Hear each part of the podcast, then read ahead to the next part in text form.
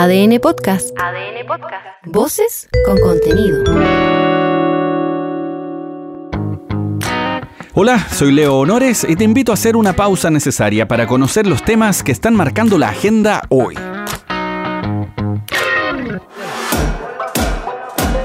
Todos hemos gastado plata en cosas que mm, quizás no son tan urgentes o necesarias.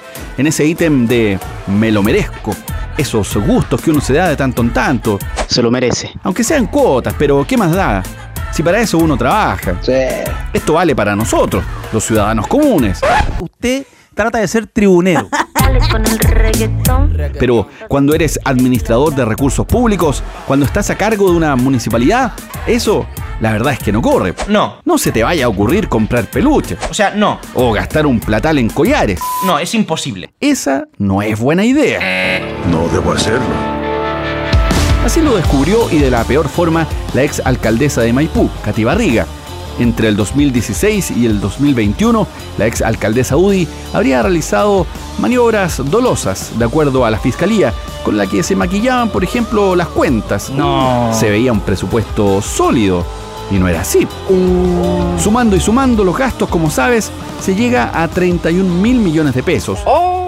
Y con los chanchullos que se le imputan, se hizo acreedora a la exalcaldesa de una formalización por delitos por fraude al fisco y falsificación de instrumento público. ¡Falso! ¡Falso, falso, falso! Los gastos como tales son bien llamativos, por decirlo de algún modo. Ponte tú se gastaron 22 millones de pesos en una casa de jengibre. ¿Y a quién se le ocurrió esa cosa tan magnífica? Maipelusa, ese evento tuvo tres versiones. La primera costó 315 millones de pesos en el 2017, luego 741 y 683 en el 2019. No lo sé, Rick, parece falso. Otro ítem llamativo fue el cambio de color del auto, No, le puse color. que después tenía un dorado brillante. No sé, a lo mejor le puse mucho color, pero sí. En realidad no era tan brillante. La idea de haberlo cambiado de color quizás sí, pero a la luz de los antecedentes da para pensarlo. Además, se gastaron 17 millones de pesos en collares para regalar y 54 millones en peluches. Por supuesto que hay muchos más gastos, pero estos llamaron mucho la atención. Sobre los collares, más bien cadenas, eran mil. Se repartieron a diestra y siniestra de acuerdo a cómo la ex alcaldesa consideraba pertinente. Uno llegó al cuello de Marlene Olivarí, No, ¿en serio? Ni más ni menos. No tengo la menor idea quién es. Otro a manos de la diputada Carmen Hertz, pero esta lo devolvió. Es que claro, al final no eran tan bonitos. Además, eran comprados con platas públicas. Ver. No, pero qué feo, Gaya. Lo más llamativo de la audiencia, de formalización en su segundo día, fueron los audios de conversaciones de funcionarios de la ex alcaldesa. Por ejemplo, esta perla. Escucha. es importante que todos tengamos Twitter. Twitter falso. No es necesario que ponga, un- yo puedo inventarme un Twitter y esto lo mando, lo, lo, lo mando aquí y aquí mismo lo borra. Hagamos todo un Twitter falso, ocupen cualquier Twitter. Esta es Camila Cornejo, quien era jefa de comunicaciones de la ex alcaldesa Barriga, diciendo cómo actuar en contra de los concejales que cuestionaban el manejo del presupuesto y otras cosas. Así como este audio, hubo otros ejemplos, como Ponte tú, en donde se señalaba que no había que mencionar la palabra déficit. Y eso no es todo. Escucha lo que relató después la fiscal Constanza Encina. Dijo que la ex jefa comunal estaba prácticamente en una empresa piramidal, a juzgar por los bicicletazos que se hacían y la enorme merma que generaba esto en los colegios municipales. Sobre los manejos de fondos entre los administradores y directores municipales, esta es la fiscal relatando. Pero ojo, pon miel en tus oídos, que son la definición misma de la elegancia. Franco, no me escriba nada más. Franco le dice. Paga las weas con saldo negativo. Estoy con toda la wea. Ahora, Franco, encárgate de sacar la firma de control de la modificación. Ese tipo de actuaciones son las que el señor Franco Navea, encargado de la unidad de presupuestos, refleja que generaban una situación completamente intimidatoria dentro de la unidad de presupuesto para seguir las instrucciones de los administradores de turno y de eh, los directores. La definición de las medidas cautelares son un hito. Los arraigos, prisiones preventivas, todas son restricciones que se otorgan no por ser lindos, como le pasó a Miguel Sebastián Un aplauso. con el lío del Banco de Talca. No, no, esas medallas se ganan cuando hay méritos o sospechas fundadas de un delito o algo raro. Desfalcos, malas administraciones, gastos cuestionables, todo eso lo hemos visto antes. No es llamativo. Lo particular es que estas cautelares son señales también para la ciudadanía y además para quienes inventaron estos chanchullos. Mínimo que tendrán que actualizar el mecanismo, si ya no es tan fácil como antes. Hay que aprender, respetar la ley. En esta línea está justamente el actual alcalde de Maipú, Tomás Bodanovich, y hace un llamado justamente a no pasarse de listos y que quienes deben enfrentar la justicia paguen por sus responsabilidades y será deber de los tribunales sancionar adecuadamente a una ex autoridad comunal que cometió delitos o falta de la probidad en la comuna. También me preocupa que este tipo de casos no queden impunes y sean sancionados debidamente, como también lo fue cuando este tipo de casos ocurrieron, por ejemplo, en mi partido político, que fuimos muy claros en levantar la voz y en decir que ese tipo de práctica no podía tener espacio en las instituciones de gobierno y tenía que ser duramente sancionada. El discurso ahora es exactamente el mismo. Uno que aprendió la lección, eso sí, fue el diputado Lavín Jr al menos esta vez no lo retaron el público. el weón así.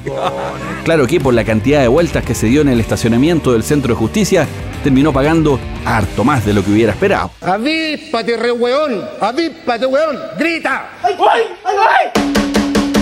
En las últimas horas se reveló además el listado de los empresarios con los que se reunió la ministra del Interior, Carolina Toá. Pero aún no sabemos qué comieron. ¡Me comí una papa! Es que debe haber sido algo bueno sino ¿para qué? Digo, hay cosas fomes en la vida y que no haría, y una de ellas sería justamente ir a comer con viejos estirados. Caldo de bola para ti. Sorry, pero no sorry. Son puros zorrones nomás. Ahora, no porque no esté en los centros de poder o porque no tenga plata. No, no, nada de eso. Es que uno sabe dónde pertenece. Qué bueno que tú seas la voz del pueblo. Entre los comensales invitados a la Salad Get House estaban empresarios del rubro financiero de las AFP, clínicas, corredoras de bolsa, digamos que representantes de sectores importantes dentro de la economía y además interesados o incumbentes en temas clave, como las reformas. Así que, insistimos, el menú de haber sido bueno. ¿A quién te comiste? Además, ¿cuáles habrán sido las artes de anfitrión del exalcalde? ¿Cuál la batería de chistes y anécdotas para romper el hielo? Aunque espérate, ¿y si no hubiera sido él? ¿Y en una de esas era Kramer? ¿Y todo esto es una gran broma? ¿Una intervención artística previa a Viña del Mar? Ahora que lo pienso, no me sorprendería. Sería lo más distópico que hemos visto desde que agarraron a chuletas al Palta Meléndez por imitar a Don Sata en medio del caso Rix. Al margen de todo eso, esta semana vence el plazo de 10 días que entregó la Contraloría a los ministros que estuvieron justamente en estas reuniones en la casa del lobista, a propósito del recurso que interpusieron los republicanos. De los seis ministros, quien ya entregó los antecedentes fue la titular de Interior, Carolina Toa, quien detalló que se reunió con 20 empresarios. No dio a conocer sus nombres, pero sí mencionó los rubros. Me lo preguntaron por transparencia y lo vamos a informar. No hay ninguna razón para alguien dijo por ahí que estábamos tratando de ocultar algún nombre, ningún nombre. pública, los medios? Sí, pero se van, a, se van a informar a través de transparencia. Yo no los conozco personalmente. Son personas que vi una vez en esa reunión. Eran 20 empresarios. Había gente del retail, había gente de transporte, había gente del sector financiero, de muchos sectores. Ahora, en el Congreso también se están tomando acciones respecto a este tema. Hay diputados de diferentes sectores que ingresaron un proyecto de reforma a la actual ley del lobby. Sumaron tres puntos. El primero, alargar el plazo de inhabilidad para las personas con altos cargos, un registro público de cargos electos y ministros para que la ciudadanía conozca con quién se reúnen y un aumento de las multas por el incumplimiento de la ley del lobby. Se caen de cajón, aunque también tienen mucho de sentido común. Sí, No costaba mucho en realidad. Pero en fin, esto lo dijo la diputada independiente con cupo del PPD, Camila Musanti, y también habló al respecto el diputado de Renovación Nacional, Andrés Celis. Y aquí justamente podemos entender un poquitito cuál es la verdad de la milanesa alargar el plazo de inhabilidad para quienes ocupen altos cargos dentro de un gobierno a cinco años de poder después pasar a ser grandes directores de empresas de la cartera de la cual estuvieron a cargo. En segundo lugar, establecer un registro de carácter público para quienes han sido electos vía votación popular. Yo agregaría a título personal dos indicaciones que al menos una vez al año se pudiese sortear en este Parlamento el poderse abrir las cuentas corrientes de los parlamentarios. Y lo último, lo que se denomina un agente encubierto. Resta ahora saber qué es lo que dirá la Contraloría. Se tiene que pronunciar respecto a si hubo o no una falta de parte de los secretarios de Estado. Así que esta historia continuará. Este fue uno de los temas también más comentados de las últimas horas. Es que continúan los peritajes para determinar la causa de muerte de Anaí Espíndola, que acuérdate estaba desaparecida desde el 4 de enero. Se confirmó que el cuerpo encontrado en los roqueríos de Viña del Mar corresponde a esta joven. Esta es la fiscal Vivian Quiñones. El cuerpo que fue rescatado el día viernes pasado del sector de roquerías frente a la Avenida Perú en esta ciudad, eh, el día de hoy podemos ya confirmar de manera científica en base a los eh, peritajes de ADN practicados tanto por el Laboratorio de Criminalística de la Policía de Investigaciones como del Servicio Médico Legal, de que corresponde eh, lamentablemente a Anaí Espíndola Córdoba. Eh, esto ya ha sido informado a su familia, que está en conocimiento de, de aquello. Por lo tanto, en definitiva, era darle también a la opinión pública que sabemos que hay una sensibilidad respecto a esta situación que nos acongoja como, como comunidad. Ahora te cuento tres noticias también al hilo que tienes que tener en vista. Avanza la reforma a las pensiones, pero con la oposición en contra. El gobierno es un llamado a hacer el máximo esfuerzo y dejar de lado los gallitos políticos. Vamos a ver qué pasa con eso.